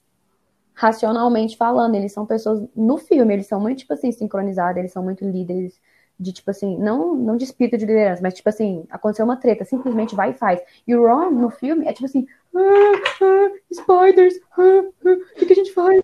Sabe? Nossa, sério, o tempo inteiro ele é assim. E, tipo, é, todo mundo fala que no, no livro ele é muito mais assim. Ele, é, ele tem essa, essa, essa coisa de ser um pouquinho mais assim, mas tem muita relevância, né? Nos filmes, eu sempre fiquei tipo assim, gente, o Ron pra mim não tem relevância nenhuma. Eu amo ele como amigo, mas não amo ele como um herói da saga, sabe? E o Harry e a Hermione, pra mim, é tipo assim, não, velho, eles, eles têm que casar. Aí no filme, no, no Enigma, não, mentira. No é, Relíquias da Morte, parte 1, que rola aquela cena do Harry e a Hermione dançando na barraca, e eu sei que é coisa de amigo e tal, a gente consegue ver que é coisa de amigo que tá num momento difícil, mas tipo assim, eu putz, eu chipo muito, e tem muita gente que me odeia por chipar eles, mas é porque eu não li o livro. Então, eu já descobri que esse é meu problema. Uhum. Em todos em todos os meus pensamentos até hoje. Eu vou falar então do meu personagem, segundo personagem. Eu acho que não é a segunda, ele tá ali empatado junto com o Harry, que é o Ron. E pelo que você falou, que ele é. Inclusive, tem horas, quando a gente assiste o filme, a gente percebe que ele não tem nem fala, ele só tá lá parado assim, junto com todo mundo. Ele não tem nem fala. Exatamente. Né, situações. E o problema é que muitas falas que eram do Ron foram dadas para Hermione nos filmes. Então, algumas coisas que o Ron fala nos livros é Hermione que fala nos filmes. Nossa. É, uma cena, ele, ele, você falou que ele não, tipo, que a Hermione e o Harry, quando tem uma briga, eles dois vão logo de prontidão, assim, para poder, né, lutar e coisa e tal. E o Ron também é assim nos livros. Inclusive, ele, ele, se alguém mexer com algum dos dois, ele é o primeiro, eu acho, que é a sacar a varinha para ir atrás. E tem uma cena que é em, em Prisioneiro de Azkaban. Eu, é, é para mim é uma das todo mundo fala do, do Visgo do Diabo lá em A Pedra Filosofal. Mas para mim, essa do Prisioneiro de Azkaban é a, é a pior, porque é assim, no, nos livros, nos filmes. No filme é quando o Lupin está se transformando e o Snape vai dar aula no lugar do Lupin. E ele entra e fala para abrir lá na página do lobisomem e pergunta, acho que se eu não me engano, é, como diferenciar um lobisomem de um lobo, alguma coisa do tipo. E aí Hermione fica com a mão levantada, né, como sempre, para poder responder a pergunta. E ele fica, continua perguntando e ignorando a Hermione com a mão levantada. Aí chega uma hora que Hermione responde ele. E o, o Snape fala para ela parar de ser irritante, que ela está querendo ser uma sabe-tudo sempre. Aí no filme, o Ron vira pro, pro Harry e fala: Sabe, Harry, ele tem razão, falando que a Hermione quer sempre ser uma sabe-tudo. No livro, o, o, o Ron vira pro Harry e fala. Vira pro Harry, não. O, ele fala pro Snape, o Ron. É, se você não quisesse que alguém respondesse, você não teria perguntado. Aí ele tem uma treta lá com o Snape, e o Snape manda ele fazer detenção, sair para fora da aula. Então, para mim, eu acho que esse momento que ele enfrenta, e não é, não é a primeira vez que ele enfrenta o Snape, tem uma cena, se eu não me engano, é Enigma do Príncipe, quando ele, ele, ele pergunta a diferença entre um fantasma e um. Ah, aquele, aquele morto que. O morto que, que ressu... o Voldemort ressuscita. Infere? É, os inferes. Aí Infere. Aí o Harry responde assim que é porque o, o fantasma é transparente e os inferes não. Aí ele fala, nossa, Harry, parabéns, meu Deus, né? Que ridículo você. Aí o. E ele fala, explica a diferença, porque os inferes são ressuscitados, não não sei o quê. Aí o Ron vira pro Snape e fala. A explicação do Harry foi bem melhor, porque quando eu ver um infere, eu não vou chegar nele e perguntar ei, você foi ressuscitado não sei o que, aconteceu isso e isso. Não vai ter tempo de eu fazer isso, ele vai me matar antes disso. Então ele é bem mais assim, debochado, não sei, mas assim, não sei a palavra, mas ele é diferente, muito diferente. É, a personalidade dele, assim, nos livros, ela é bem mais forte, assim, mais explorada. E também, muita, é isso que a Lana falou mesmo, muita coisa que o Rony, que o Rony explica nos livros, eles colocaram para Hermione, mas na verdade, o, dos três, a gente for parar para pensar, o Rony era o único que foi criado no mundo bruxo. Verdade. Então, se você vê uma coisa diferente nos livros, quem parava para explicar hum. pro trio era ele, porque era ele quem conhecia, ele que tinha vivido. Então, assim, muitas, par muitas partes de coisas que o Rony explica ou são passadas para Hermione ou não são citadas nos filmes. E essas respostas mais ácidas que ele dá e tal, acho que no filme ele ficou muito aquele mimimi de de sei lá, rejeitado, é, de, de o filho mais. Não o filho mais novo, né? Mas o filho mais excluído e amigo do Harry, que é famosinho. Relíquias da Morte, quando ele vai destruir a Horcrux, né? O Voldemort fala, ah, é o filho menos querido de todos, é, não é rejeitado pela Hermione, tal, tal, tal. Uhum. É, tem menos dinheiro que o amigo que é famoso. Então, acho que na adaptação do filme, o personagem ficou um pouco, assim, mais, é chato. É, ele não é chato, assim, em todas as situações, mas ele ficou é, deixado meio que de lado mesmo no filme e no livro também. Tipo assim, faz nada, né? Basicamente. Aí do nada, no 7 parte 2, ele, uh, vou destruir uma Horcrux. Tipo assim, o povo não cresceu. Eu acho que é, eu acho que mudar muito de diretor deve causar isso, talvez. Cada um tem uma visão, então a coisa não é. foi. Com... Acho que talvez algumas linearidades não foram construídas tão bem. Assim. Eu, muita gente fala é que pegaram todas as qualidades do Ron e tiraram e colocaram ele do filme, deixaram só os defeitos. Nossa, e todas as qualidades da Hermione deixaram nos filmes e tiraram só os defeitos da Hermione. Então por isso que ela é essa pessoa assim perfeita nos livros, que sabe tudo. Não que ela não saiba tudo nos livros, mas ela no, nos, acho que nos livros mostra mais é, que ela tem o medo, que ela erra também, né? Que ela não tem esse pensamento rápido, assim, às vezes. Não que ela não seja perfeita, agora já passando por Hermione, que eu já mudei para Hermione, né, parece. Boa. É, é uma, coisa, uma coisa que eu achei, assim, os feitiços que Hermione faz, principalmente no, na AD, né, na Armada de Dumbledore, que é, ela enfeitiça a lista para quem contar para Dolores que tá tendo a armada de Dumbledore é um feitiço de uma espinha, de aparecer um monte de furúnculo, espinha na cara da pessoa e escrever na testa dela dedo duro para sempre. Então, é, isso não mostra. Então, eu acho que esses feitiços, o feitiço da moeda para poder ver quando vai ser a reunião da armada de Dumbledore também diz que é um é. dos feitiços muito difíceis de fazer e ela sabe fazer. Então, não que ela não seja inteligente, mas que colocaram muita, muita, muita qualidade, muita perfeição que ela não tem. Tipo, ela também erra. É, uma pessoa, ela, é uma pessoa- assim, ela é a representação de uma pessoa normal, então ela tem todas essas qualidades, porque no filme não é que é exagerada, ela realmente, ela é muito inteligente, tanto é que ela é uma das pessoas que, quando ela foi selecionada para Grifinória, ela quase foi para Corvinal também, porque ela tem muitas características da Corvinal, Sim. mas assim, ela ela é uma pessoa insistente, ela era aquela pessoa assim que ela muitas vezes ela era chata com o Harry, com o Rony, questão de, de sei lá, coisa besta, tarefa de Hogwarts, ela enchia muito o saco e, e quando ela criou o Fale lá, que era todo um, um, um grupo que ela queria defender os direitos dos, dos elfos domésticos e ninguém queria entrar e ela insistindo, assim. Então ela tem essa, essas partes ruins que acabaram não indo para os filmes, mas não tornam ela uma personagem ruim. Ela, eu, para mim, ela é minha personagem favorita. É, mesmo nos livros com os defeitos e tudo mais, mas realmente no filme só foi as qualidades, as coisas boas e aí é, é o que é mais criticado, né? Eu só vi os filmes, então assim, ela é aquela coisa que ela, ela é aquela menina que a gente quer ser, tirando que ela é muito certinha, muito chata com algumas coisas assim, muito, como é que fala? Obstinada, né? Com algumas coisas, mas eu gosto muito dela mesmo. Mas ela é fofa, né? Em geral. Eu também gosto muito dela. É minha segunda personagem preferida. Porque o Harry Ron tá lá em primeiro e ela em segundo lugar. Ó, não vale, viu? Eu vou começar a empatar todos os meus. Tem cinco personagens em primeiro lugar e quatro em segundo. Eu esqueci até de falar, gente, que a gente podia fazer uma comunidade. Não tem nada a ver com o assunto. Nada a ver mesmo. É aleatório que eu vou falar. Mas a gente podia fazer uma comunidade pra juntar todos os fãs de Harry Potter e fingir que o Fred não morreu. O Fred Weasley não morreu. Não morreu em hora. Nossa, simplesmente ignora essa parte. aham. Acho interessante. É, talvez. eu não dou conta. Isso... é- Nossa, foi triste. Nossa, velho. Não. Vai, vai, continuando. Eu acho que assim, as duas, as- É apesar muito... de terem personagens muito bons que morreram, eu acho que assim, os que eu mais senti, assim, que eu pensei, nossa, não precisava ter morrido, foi o Fred, porque, cara, o cara era novo, ele tem um irmão gêmeo, ele tem toda uma vida, e o Dobby.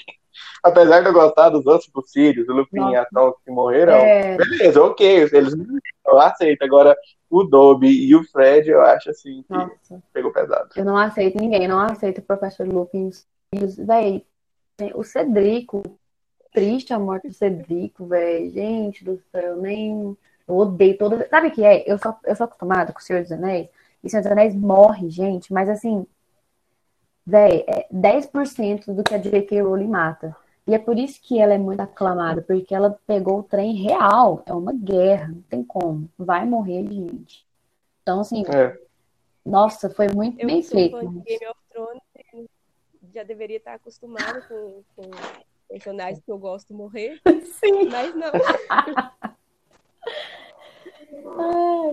É isso mesmo. O que, que vocês acham do, do Draco? Essa história que hoje em dia o pessoal fica falando que o Draco foi uma pessoa sem escolhas, que ele não era uma pessoa ruim.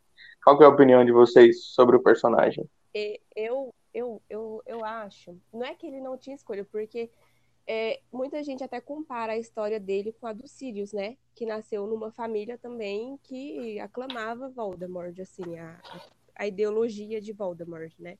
E o Uhum. Sirius não gostava e não vinculou com aquilo. Mas o Draco, ele, ele sempre foi tratado de uma forma meio filhinho de papai, então ele cresceu achando que ele realmente era superior a todo mundo. Mas a gente percebe, principalmente no Enigma do Príncipe, quando ele começa a ser, quando ele ganha aquela missão de matar o Dumbledore, ele começa a não querer aquilo. Inclusive, desde o começo o Dumbledore sabia que ele não ia matar ele. Por isso que o Snape teve que fazer. Então ele ficou tão perturbado com aquela história, eu acho que ele ele tava ali, mas ele não queria estar ali.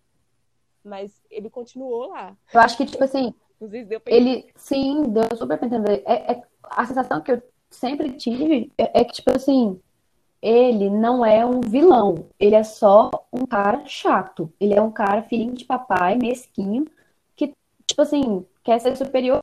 Ele é arrogante, invejoso e ambicioso e, e mimado. Mas ele não é. Isso não torna ele um assassino, por exemplo. Não torna ele um. É tipo assim, quando a, quando a, quando a barra pesou mesmo, pra, tipo assim, uai, você não é da parte dos vilões, então vem ser vilão. Aí ele, tipo, não, calma, não é assim não. Eu só quero encher o saco dos outros, desprezar todo mundo, colocar todo mundo abaixo de mim, mas é tudo ali num, num jogo de palavra. Na hora que botou pra ele que ele tipo assim, você vai ter que matar uma pessoa, aí é tipo assim, parece que de alguma forma, alguma moral foi criada nele, né? Durante a Exatamente. vida, sem querer. Porque ninguém, coitado, velho. Assim, eu tenho um pouco de dó, porque realmente ele foi criado. Ou, ser filho do Lúcio Malfoy, eu fico vendo assim, até na vida real vocês devem conhecer pessoas. É, ou você. É claro que eu tô sendo bem reducionista, mas assim, em geral você percebe que ou a pessoa fica muito parecida com os pais, ou a pessoa. Uhum. Ou você fica o total oposto por, tipo assim, nossa, isso é o que eu não quero. E o Draco acabou, para mim, o Draco acabou sendo uma pessoa que virou, é, ele foi bem discípulo do pai dele, assim, tipo, aquele é o universo que ele conhece, ele foi criado para aquilo, ele foi criado para reinar, né? Eu conheço gente que é assim, mas aí eu acho que quando chega na hora do vamos ver mesmo, de tipo assim, não, é, agora não é mais apenas ser um cara arrogante, é, que se impõe sobre todo mundo na base da, da carteirada, do dinheiro e tudo. Na hora que chegou no ponto de, não, agora você vai pegar uma varinha e vai começar a matar a gente porque a gente só aceita sangue puro e é isso. Aí eu acho que a coisa pesou a tal ponto que, tipo, não, ele é só um personagem mal, é, psicologicamente falando, assim, ele trata as pessoas mal, mas ele talvez não seja um assassino, entendeu? Uhum. O limite é muito grande entre eu sou um cara idiota, babaca com todo mundo, e, ah, eu vou matar uma pessoa. Aí eu acho que esse limite é o que ele, tipo, hum, não, não vou atravessar. Então não eu sei. concordo. Até porque, assim, nos livros ainda mostram muito, muitas outras coisas que o Draco e os amigos fizeram com o Harry, com o trio, assim, eles eram, tipo assim, bem mais, bem piores do que mostrado nos filmes, mas é isso mesmo que vocês, que vocês falaram, tipo assim, era até então, assim, nesse ambiente, tipo, brincadeira, era, era adolescente, era jovem, tipo, eram, seria coisas inofensivas, até apesar de terem sido acontecido coisas que não eram inofensivas, né? Mas até hum, então era, tipo, é. bullying, essas coisas. Mas isso. quando chegou no limite de realmente ultrapassar, tipo, se eu fizer isso aqui, realmente vai, vou tomar um rumo totalmente diferente na minha vida. Aí esse limite ele realmente não ultrapassou. Pesou, né? Foi, é, pesou. Então, assim, eu realmente acho que ele teria. Ele tinha a opção de ter sido uma pessoa melhor, mesmo quando ele era criança, quando ele era jovem, e ele não quis. Então, assim, ele tinha uma parte ruim dele, mas esse, esse nível de ser um assassino e de ser realmente um comensal da morte, ele não era. Isso eu concordo. É. E é, acho que é aquela questão da gente sempre dividir, né, nos dois extremos, vilão ou mocinho. E aí nos livros Sim. da J.K., no, na saga do Harry Potter, a gente percebe que realmente não tem aquele mocinho e aquele vilãozão, vilãozão. Então todo mundo teve um, um passado meio pesado. É a mesma coisa do Draco, que ele não é nem vítima e também não é nem vilão. Mas ele participou ali daqueles dois extremos. Sim. É o que, que, vocês acham do Snape? Ele é uma pessoa, um personagem muito controverso para mim, assim. O que, que vocês acham é sobre ele? Muito, muito complexo, porque eu é. não sou muito fã dele, é, do personagem, por conta da arrogância dele. Eu acho que ele sofreu muito com os marotos, né? É muito bullying, muito. assim, extremo, extremo mesmo. E eu Sim. acho que ele ficou assim muito de mal, muito amargurado com aquilo, então Sim. por isso que ele é tão arrogante e a arrogância dele é extrema, mas ao mesmo tempo que ele tem essa arrogância, ele é uma pessoa boa que a gente fica com pena dela, dó, sei lá, é um negócio muito louco. É, eu acho que assim, eu acho que eu tenho um problema porque é, realmente ele tem, tem essa parte boa dele, que por trás da, dos panos ele teoricamente estaria cuidando do Harry, estaria preocupado por conta do amor dele pela Lily e tudo mal. Mas se você pega é, para analisar o personagem até Enigma do Príncipe, desconsiderando todas as revelações do, do Relíquias da Morte, ele é um personagem muito, ele é uma pessoa muito ruim ele trata muito mal os alunos, por exemplo, a Hermione. Acho que ele era o professor que tratava pior a Hermione pelo simples fato dela ser amiga do Harry. Ele tratava as pessoas mal, ele dava preferência é, descarada para Sonserina. Ele tinha esse, esse lado que o pessoal gosta de falar do Dumbledore com a Grifinória, mas ninguém fala do Snape com a Sonserina, né? O Snape descaradamente tirava ponto das outras casas, dava ponto para Sonserina. E assim, no Prisioneiro de Azkaban não mostra nos, nos filmes, mas no livro ele ia receber uma medalha, uma ordem de Merlin por ter ajudado a prender os Sirius, e aí quando ele descobre que o Sirius fugiu, mesmo ele sabendo toda a história que o Harry falava, que o, que o Sirius não era culpado e tal, tal, tal, ele fica chateado, então assim, ele é uma pessoa ambiciosa de um lado de uma forma negativa. Então, assim, tudo, juntando tudo isso, para mim, é, ele ter mostrado que ajudou o Harry no final da saga, ele mostrado que ele amava a Lilian, para mim não foi suficiente para eu achar que esse é um bom personagem, que ele é uma pessoa boa, sabe? Então eu acho que eu fico mais por esse lado das pessoas que não curtem muito o Snape. É. Eu, eu sou apaixonada pelo. Eu sou apaixonada pela atuação dele, sabe? Sim. Eu acho, sim. assim, se você for pensar, é uma pessoa que eu conviver, é uma pessoa saudável, assim, tá? Não, não é. Ele não é. Não é uma pessoa que você ama como pessoa, como alguém que você queria conviver, como alguém que você queria no seu ciclo de vida, mas assim, o Snape é muito bom de assistir, tipo, aquele óbvio. Tem que ter, né, assim, aquele, aquele antagonismo, assim, para dar aquela graça, né? Tem que ter um personagem Sim. que. Tipo assim, não é, ele não é um vilão, ele é tipo um anti-herói, né? Mas eu gosto muito do jeito dele, eu acho ele inteligente, eu acho ele genial, eu acho ele Tipo assim, eu gosto do jeito que ele é frio, ele não é, ele não é sentimental, ele não entra. Sabe, eu gosto disso. Eu gosto de. É, eu acho que todos, todos os filmes, todos os filmes série que tem um personagem assim, acrescenta muito mesmo. Tipo, ele é friozão, ele não tem, ele não é emocional, ele não toma decisões emocionais. Ele. Assim, claro que quanto a Lily, tudo que concerne a Lily é muito, né? Mas uhum. até mesmo a pessoa morreu e ele ainda é obstinado. Ele era, ela era casada e ele era obstinado. Mas, tipo assim, é, em geral, ele, eu gosto muito da frieza dele, do jeito forte dele. Vocês têm alguma observação, tem algum comentário sobre o Dumbledore? Quer comentar sobre é, ele? Uai, apenas ele é o meu preferido. Toda a saga. O, é, o povo fala muito que ele. não sei se eu posso escutar os é, ele muito manipulador, então muitas pessoas veem ele como vilão. É, eu leio muito sobre coisas, né, sobre Harry Potter, então eu percebo que muitas pessoas veem o Dumbledore como um vilão só porque ele é muito manipulador. Só que eu acho que o Dumbledore, ele é muito fera, porque ele, eu não sei, acho que ele sabia de todos os passos que tinha que acontecer, então ele ele sabia o que tinha que fazer ele mediu todo o, o, risco que teria que correr, as consequências daquilo, ele morreu por aquilo uhum. para poder ver o caminho que seria o que mataria, entre aspas, menos pessoas. Sim. Entendeu? Então, é por isso que eu acho que ele. Não é que ele seja mal porque ele é manipulador. Ele é manipulador porque ele tinha que escolher o caminho, fazer as pessoas irem pelo caminho que menos pessoas sofreriam vamos dizer uhum. assim, né? Concordo. Então, chegou a morrer por aquilo. Então eu acho que ele é um personagem assim muito, ai, magnífico. É, para mim ele era o cara que fez o que tinha que ser feito, né? Alguém tinha que fazer Isso. o que ele fez para no final tudo dar certo. Então assim, não Isso. consigo criticar nada que ele fez. Ah, exatamente. Eu sou tipo assim, para mim ele é meu preferido. Eu acho que eu gosto muito de personagens assim, porque o, o da saga Senhor dos Anéis Desculpa que eu fico citando muito, mas é porque, tipo assim, é, é o universo mais próximo, assim, próximo. de fantasia, né, que eu percebo. Uhum. É, o Gandalf também é muito meu preferido, eu gosto muito, então, assim, de...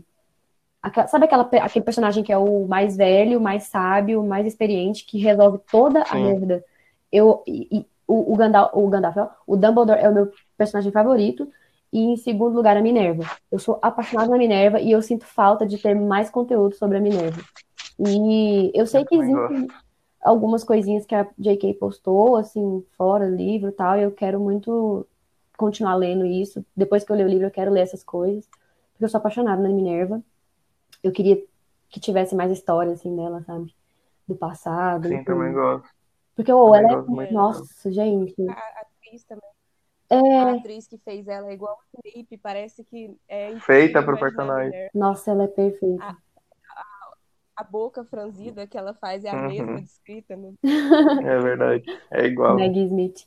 Eu amo ela. E, ainda sobre o Dumbledore, é exatamente isso que vocês falaram. É uma pessoa que, tipo assim, é exatamente isso que a, a Lana falou. Ele avaliou qual era o menor dano possível e foi, porque ia ter dano de qualquer forma, então ele escolheu o menor. E o que o Maurílio falou também, alguém tinha que fazer, ele fez. E é um pouco também do é. que eu falei sobre o Snape. Ele é um cara muito racional.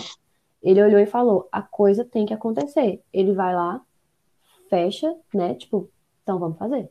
Não tem outro jeito. Isso. Faz, sabe? E assim, ele é muito sábio, ele é muito inteligente. É, é, é o melhor, é, um, é o melhor bruxo de todos os tempos. Um dos melhores bruxos de todos os tempos. Não tem como negar. Eu sou apaixonada nele.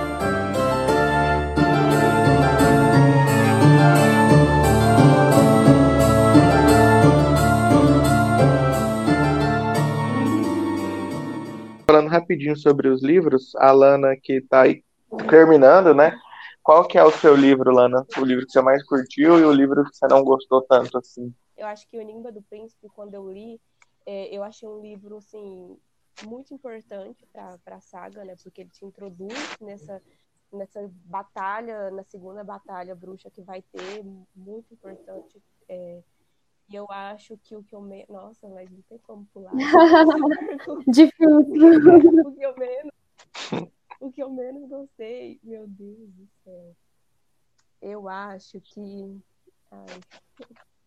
A Ordem da Fênix. Uhum. Vai, vai. Se tiver que escolher um, vai ter que ser ele. Porque é muito, muito grande, muita. Não sei, não tenho, vou ter que, é, eu tô escolhendo ele porque eu tenho que escolher um. Se eu não tiver escolher nenhum. acho que pra mim é igual, assim. Eu acho que meu favorito é o Enigma do Príncipe, até por ser o primeiro que eu li, então sempre vai ter aquela memória afetiva. Mas, independente disso, é um livro muito bom de se ler, é um livro muito gostoso, a história flui muito bem. E, para mim, o, o menos interessante para a leitura foi a Ordem da Fênix, tanto é que eu já tentei uma vez ler ele novamente, eu não consegui ainda, ainda vou ler, um dia da minha vida vou parar para ler esse livro de novo, mas foi o que eu achei mais cansativo de acompanhar. E eu e... vou voltar no final, quando eu terminar de ler todos os meus livros, eu vou voltar aqui e relatar. Vai voltar. relatar como foi. Deixa essa votar. Mudar todos os meus e... pensamentos e tudo, minhas opiniões. E falando um pouquinho assim sobre é, os derivados da série, né? Harry Potter, assim, ele já teve, ele tem tanto conteúdo para ser explorado e acabaram escolhendo animais fantásticos e onde habitam para fazer um, acho que vai ser uma trilogia, né? Uhum. Um spin-offzinho é. dentro do universo. Então, assim, vocês já assistiram os dois filmes? O que, que vocês uhum. acham? Vocês acham que isso vai levar para algum lugar? Vocês curtem o resultado? Que, que vocês têm para dizer aí sobre Animais Fantásticos onde habitam? Eu assisti os dois. É, eu percebi, eu acho que eles meio que forçaram com Animais Fantásticos a mesma coisa do Hobbit, porque quando eu fui ver o tamanho do livro, eu quase não acreditei que já tinha dois filmes sobre ele. E, mas eu não sei, talvez o livro, apesar de pequeno, tenha muito conteúdo. Uma das coisas que eu achei muito legais de ver no Animais Fantásticos foi o surgimento lá da Nagini, que ainda não desvendou exatamente Sim. como que ela vai virar na Guine, mas eu fiquei, assim, me parte o coração demais é, que ela foi uma pessoa, assim, sabe? Nossa. Sim, muito... também gostei. Nossa, cara, é muito triste aquilo, eu achei muito massa. Mas, em geral, assim, eu acho que é bem spin-off mesmo. Tipo assim, poucas coisas eles vão. Poucas coisas vão acrescentar muito na, no universo do Harry Potter em si, do, do tema central ali. É uhum. É claro tipo, ah, tem o Dumbledore. Ah, existiu isso no passado do Dumbledore, o Green, Grindelwald, existiu isso, da Nagini e tal, mas assim, em geral, não é uma coisa que quando chegar no desfecho, vai, pá, cair dentro de Harry Potter. Não vai, né? É tipo. É. Isso, Nossa, assim, que você falou dos livros, na verdade, o livro eles, eles escolheram o nome só por, por conta do Newt, né? Porque se você for ler o Animais Fantásticos Onde Habitam, ele é como se fosse o livro escolar do, do de Hogwarts. Ele é um catálogo de criaturas mágicas, ele não tem uma história. Eu ouvi falar isso. Então, assim, é, eles só se inspiraram no Newt, que é o escritor do livro, hum. e criaram história em cima dele. Então, assim, o que eu curti desses filmes até agora Gostei deles terem apresentado o mundo mágico americano, então, assim, é um outro ministério da magia, é, bruxos de outra nacionalidade, você vê os costumes, as, a forma como eles lidam com as coisas é diferente. É verdade. É, então, achei interessante eles terem expandido dessa forma. Tanto é que eles já falaram, né, que tem outros ministérios. É, eu acho que o terceiro filme vai ter cenas aqui no Brasil e tudo uhum. mais. Então, essa parte, assim, essa expansão eu gosto, mas não gostei, não gosto do visual do Grindelwald. Achei muito nada a ver, aquele cabelo espetado para é. cima dele. É. assim, algumas coisas me incomodam nesse filme. Ele não, ele é divertido, mas não é necessário. Então acho que ele é mais feito para faturar e para o pessoal questionar as habilidades da J.K. como roteirista, né? Porque ela é roteirista e até então Ai. o pessoal não tem curtido muito. É. Eu acho assim, tipo. Não... Desculpa, pode falar, Lana. Não, pode falar, que eu só ia falar que eu não, tenho, não tive muito contato com os Animais Fantásticos. Eu comecei a assistir, mas eu nunca terminei. E aí eu quero depois assistir tudo, os dois filmes juntos, para eu ter uma opinião. Ah, eu acho. Sabe o que eu acho? Não é que, assim, é, é, a, é, é uma coisa a mais pra gente ficar vendo o mundo bruxo. Então, assim, é gostosinho, é. mas não é tipo, uh, que bom, sabe? Tipo, não é relevante. É, não é relevante, não é sensacional, não é genial, não é nada. É, é legal. Algumas partes eu achei grandes sacadas, tipo, cara, que massa. Seja porque a cena uhum. foi muito massa, seja por isso que você falou também, de dar um contexto americano. É legal, alguns diálogos são legais. É tipo assim, é divertidinho, né? Mas não é, é. não é, não é a mesma coisa que Harry Potter. É bem diferente. É um spin-offzinho mesmo, assim. É. E assim, se esse podcast teve algum momento de polêmica, vai ser esse aqui, porque agora a gente vai falar de criança amaldiçoada. vocês conhecem, vocês já leram, qual a opinião de vocês? O que, que vocês dizem aí sobre eu acho que eu tenho menos, essa obra? Eu acho que eu sou a pessoa que menos tem informação, então eu vou falar primeiro que é bem rápido. Eu conheço pouca coisa, só que o, o povo fala, véi, e se isso acontece no livro? Ou, e se isso acontece no livro?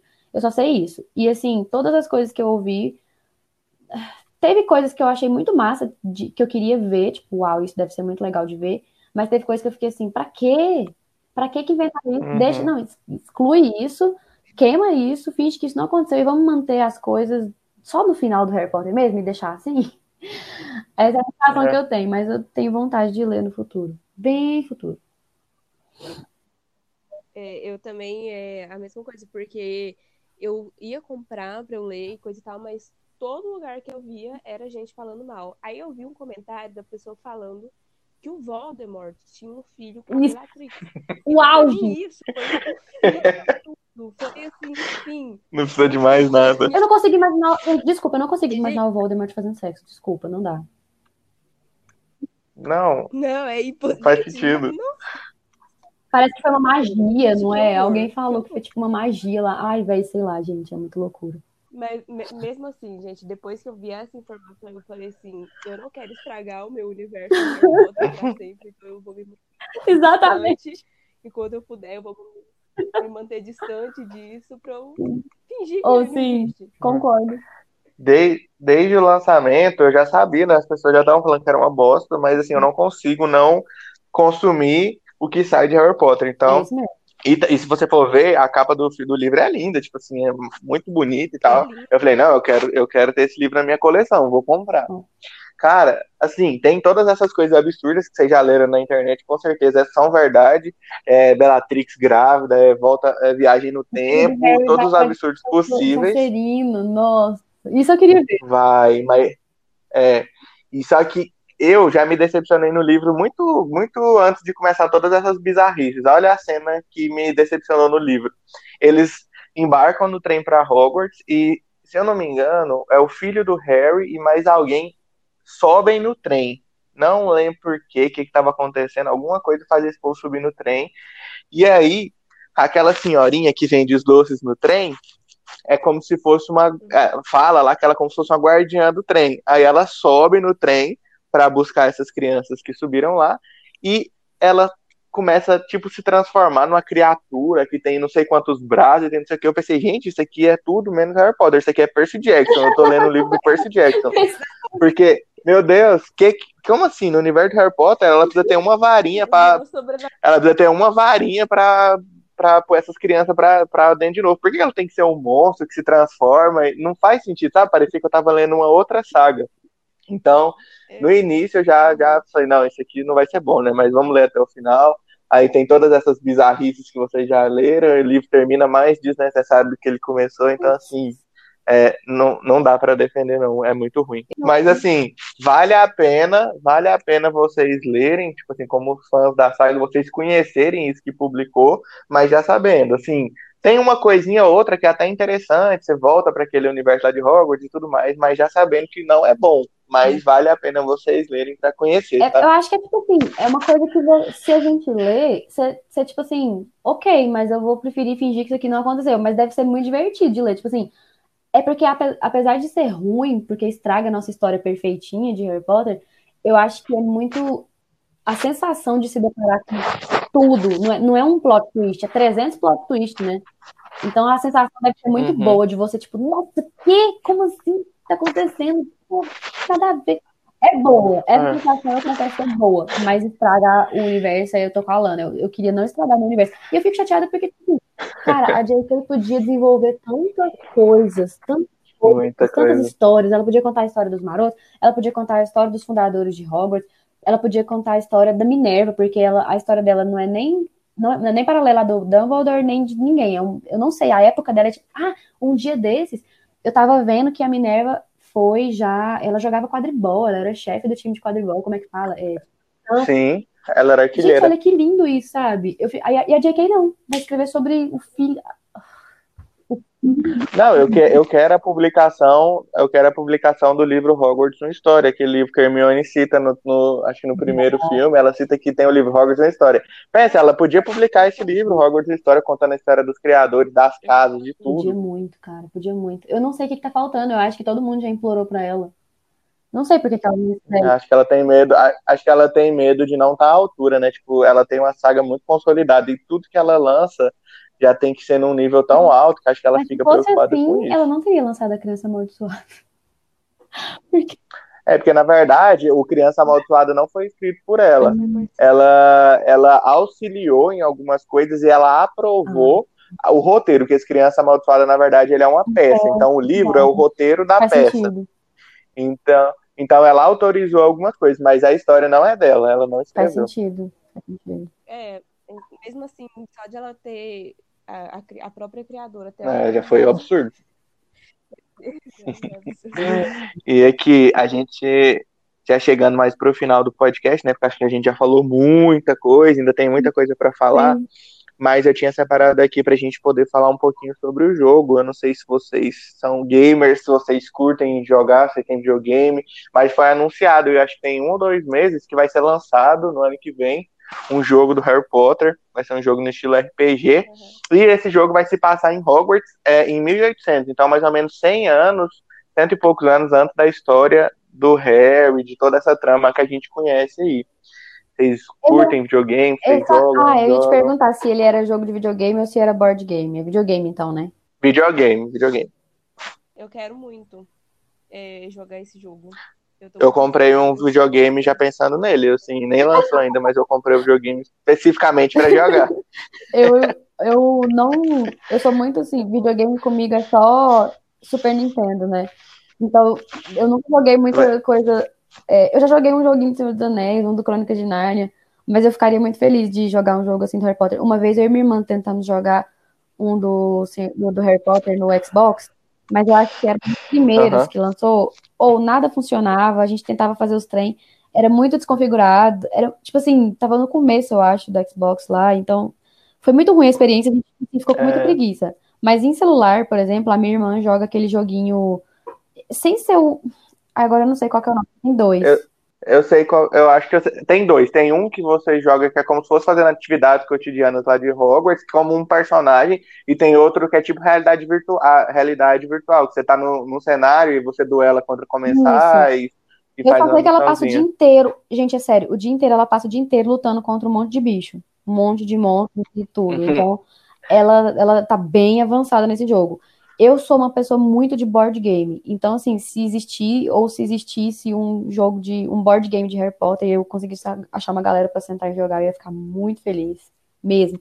Mas já estou aceitando o convite para quando chegar o jogo a gente ir na sua casa depois que passar a pandemia jogar esse jogo de Harry Potter. Fechou, bora marcar, com certeza. Eu jogava todos, assim, sempre que lançava o filme, eles lançavam os materiais do filme. Então sempre saía um jogo, saía. Então, esses jogos, acompanhando os filmes, desde Prisioneiro de Azkaban, todos eu jogava. No início era PlayStation 1, e acho que quando acabou já estava no PlayStation 3, mas eu não cheguei a jogar os dois filmes de Relíquias da Morte. Eu joguei até o Enigma do Príncipe. Aí, assim, aquele joguinho divertido, você passar um tempo, mas nada muito bem, tão elaborado Hum. assim. Acho que o Enigma do Príncipe foi o mais bem feito, porque tinha clube de duelo, tinha clube de poções. Então, assim, foi o mais divertido de jogar. Mas o último mesmo, que era da Relíquias da Morte, que tinha muito duelo, tinha a guerra toda lá, eu não consegui. Mas, Ah, eu acho muito legal. É, eu, eu gosto muito de jogos bacana. em geral. Eu só não sou muito ligada, assim, mas eu gosto muito. Eu acho que. Eu sempre quis achar alguma coisa que eu conseguisse, assim, entrar e simular mesmo, assim, que eu tô no mundo bruxo, que tá rolando tretas, mas até hoje, todos que eu tentei, não, não, não senti, assim, tipo, conexão. Eu senti mais que o povo inventou um caô lá de colocar o cenário e você fica fazendo uns trem. Aí eu fiquei meio com preguiça, mas eu queria muito, assim, achar um jogo bem massa. é. Então, e eu tô colocando muita expectativa nesse que tá vindo, porque pelo menos o É de, trailer. é de Foi PS, muito bom. é de PlayStation ou é de Xbox? Vai lançar para os Ah, dois. que massa. Depois vocês me mandam o link, eu queria ver. Eu não vi nada sobre ele ainda. Vou mandar para você, a gente postou lá no IGTV da, do Nerd Tank, eu caminho para você o link para Ah, você dar uma massa. Não, olhada. eu vejo por lá então, fechou. Beleza. Então acho que a gente já pode fazer o teste, né? O teste daqui É das mesmo. casas, vamos descobrir a verdade. Quem é de qual casa. É verdade. Que vocês dois que disseram que não Isso. tinham feito, não sabiam Eu nunca ainda. fiz. A Esther, se eu não me engano, A Esther tinha foi. feito, tinha dado certo também, né? Então é o seguinte, é, o teste é assim, vocês têm que se imaginar que vocês estão é, vocês querem entrar dentro de um, de, uma, de um quarto, mas a porta do quarto tá fechada. Uhum. E aí vocês têm que imaginar o que, que vocês fariam para poder entrar dentro desse quarto que a porta tá fechada. Certo. trancada. Mas é resposta, É, resposta em aberto? Eu posso falar qualquer coisa? É, pode, vamos ver que se vai bater, vai. Deixa eu pensar. Então, eu tô, eu tô querendo entrar no quarto, a porta tá fechada. Tem que ser um de cada vez. Mas assim, eu como, eu como pessoa normal ou eu como bruxo? Pessoa Ah, tá. Já normal. ia fazer um feitiço aqui, já ia fazer É, é, feitiço, né? o robô. É, ai, como pessoa normal, eu. Ah, eu tentaria abrir a maçaneta. Ela tá trancada? A gente já sabe que ela tá trancada ou não? Ah, Tá tá trancada. trancada? Ellen, se já Eu- tiver a resposta que Tá, responder. eu bateria na porta. Eu ficaria batendo. porque Eu não sei, tipo assim, é, eu já Bateria- tentei abrir, já. É, só pra De bater descobrir, a minha primeira reação seria tentar, tipo assim, tentei, tá fechada, tá trancada. Eu, a primeira reação que eu teria seria bater pra ver se tem alguém de dentro. Ah, sim. E você? Ai, de início, assim, se eu tô tentando abrir, tô vendo que tá fechada, eu tentaria ver se a chave tá por perto, em algum lugar, no chão, se tá escondida em alguma coisa. De início seria isso. Então, eu vou, eu vou fazer a primeira vez que o teste. Ah, não, não acredito. Gente. E o povo, se, se não deu certo, faça o- o teste de novo. Porque, olha, se você é da Sonserina, você vai forçar a maçaneta pra ela ficar abrindo. Tipo, forçando, sabendo que Uhum. a porta tá fechada, mas mesmo assim Aham. continuar forçando. A Grifinória ia Uau! a porta pra tentar derrubar a porta. A Lufa, a Lufa Lufa, que é no caso da Ellen, ia bater na porta dentro. E a Corvinal ia procurar, A Corvinal o quê? Ia procurar a chave. Ah, acabamos de desmascarar a Ellen aqui, ela não é Grifinória. Deus me livre. Ah, eu acho que esse teste é 100% confiável, Aham. viu, Ellen? Olha que eu não vou ser, tá? Eu não vou ser figurante, não vou. Quando eu vi esse teste, Não, a protagonista, né? Animais Não Fantásticos, né? é verdade. E o seu deu certo, Lana? A primeira teste, vez? eu A primeira coisa que a pessoa falou, eu quero entrar numa porta, a porta ia tipo, eu nem imaginei que eu era uma pessoa normal. Eu falei assim, ah, vou derrubar a porta, né? Chutar a porta pra derrubar ela. Eu Gente do céu, legal. vocês são muito agre... você está muito agressiva, Lana, porque você vai derrubar a porta. Mas Né? a reação, eu achei a reação da Grifinória é muito parecida com a reação da Sonserina, né? De forçar a porta. É muito parecida, porque a É. Sonserina fica forçando a maçaneta, né? Então, entre derrubar e É. forçando a maçaneta Legal, e abrir. muito massa. é É, onde que você achou esse esse teste? Eu vou mandar para meus amigos. Muito mais. Eu achei ele, eu tava mexendo no TikTok, aí eu vi Ah. uma pessoa na gringa fazendo esse teste. Aí eu deu certo, aí eu fui fazer com outras pessoas também, que era super fã de Harry Potter, e também deu certo. Acho que eu fiz em cinco Com seis pessoas, com o Maurício. E as cinco deram certo. é a primeira vez que. É, E é a primeira vez que, É. que não bate com a. Ah, ela é o ponto fora da Eita, curva, hein? Temos que pesquisar isso aqui. Vamos ter que achar mais um perto aí. É, Legal. muito bom.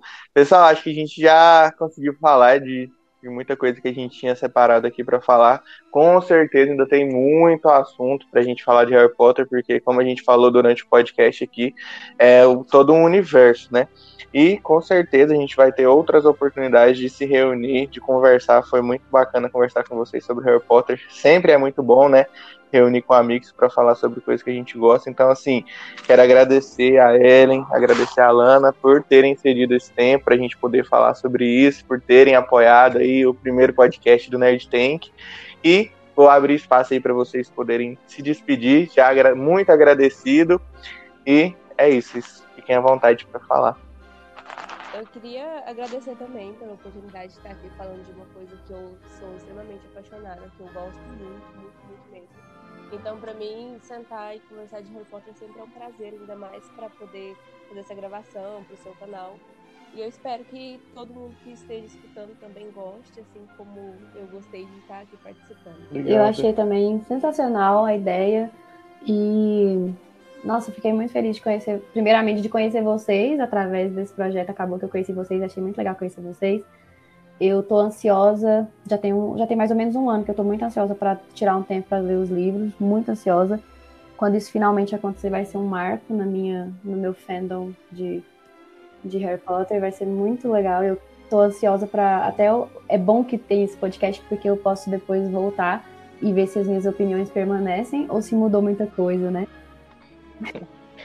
E isso que eu queria falar também. Quando você terminar a leitura, você avisa que a gente já marca a segunda edição para vamos, vamos confrontar. Qual que é a sua opinião Oh, depois de seria ler os muito livros? legal, gente. Eu vou fazer isso mesmo. É. Inclusive, vou sempre comentando com vocês quando eu for lendo os livros aqui. Já vou até jogar lá no grupo. foi muito legal conhecer vocês, foi muito Show. legal gravar o podcast. Foi muito legal, tá sendo muito legal participar desse projeto da, da, do Nerd Tank. Tô gostando muito da página também. Achei muito legal. E tomara que é isso, decole. E seja top. Obrigado. Quero agradecer também quem está ouvindo aqui esse podcast, que aguentou a gente aqui até o final. Você que está ouvindo a gente, se ainda não segue a gente no Instagram, vai lá. Vou deixar aqui na descrição do podcast também, mas arroba nerd.tank. Confere nosso conteúdo lá. Muito obrigado e até a próxima. Obrigado, pessoal. Até mais. Beijo. Beijo, beijo. Tchau, tchau, gente. Tchau.